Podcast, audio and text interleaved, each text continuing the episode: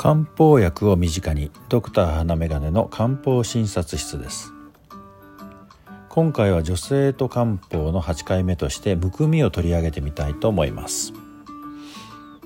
むくみは体の水分や液体成分が本来だったら血管内細胞内組織間撃などにバランスよく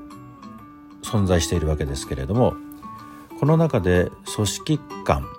に溜まっている液体が増加してしまった場合にむくみとして現れます。むくみの原因とすると過剰な水分摂取あるいは適切な排出ができないあるいは水分が体の中で偏在している偏っているというようなことが考えられます。むくみを認めた時西洋医学的にはその水分を減らすということで、えー、利尿剤おしっことして水分を体の外に出すというのが主な戦略となります。あと過剰な負荷を止めるとか腹水や胸水として溜まったようなものは直接管を入れて外に出すなんてことをやりますね。一方漢方ではそういう無理やり何かするということはしないで全体のバランスを整えるということを考えます。特に、えー、体の中の水分バランスが崩れている状態を水毒と呼びますけれどもその水毒を良くするために利水剤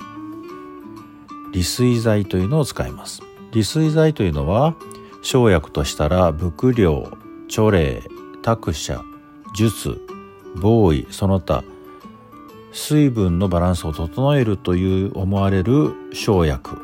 が組み合わされたような処方となります。漢方薬で利水剤といえばその代表格は五苓散五苓散です。水分代謝のバランスを整える代表格ですがむくみをはじめ例えば天気病と言われるようなもの。天気が悪くなってくると体調を崩すといったような場合も使われますし下痢吐き気などにも利用することができます。五苓散が一番よく使われるとは思うのですが女性の場合冷えとともにむくみがあるといったような方の場合一番よく使われるのはやはり陶器芍薬散だと思います。陶器芍薬散は女性の三大処方の一つと言われるほど女性によく使われるものです。冷えがあって貧血気味で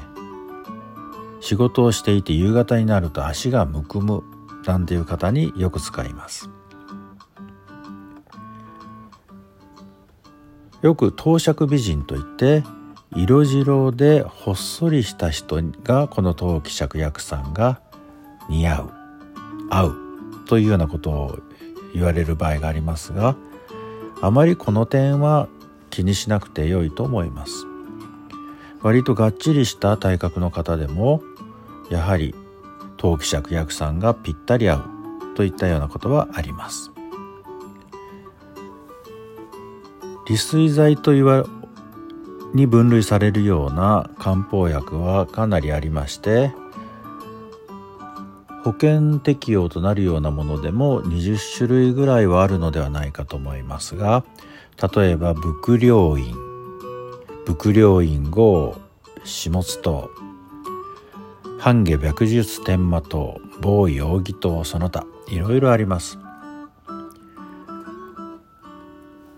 むくみならこれといったふうに処方が決まるわけではありませんのでむくみが気になったらお医者さんに相談して他にどんな症状があるかどんな体質かということを含めて処方を決めてもらうのが自分に合った処方に出会う一番近道だと思います。いろいろな体の不調がありますよね。そういうものをほっとかないで病院を訪れて必要な検査はして検査で異常がないけれどもやっぱり気になることがあるといった場合には是非漢方を利用してみてください。今朝は女性と漢方ということでむくみについて取り上げてみました。いかがですか？ご自分に気になる点はございませんか？考えてみてくださいね。さあ今日があなたにとって素敵な一日となりますように。ではまた。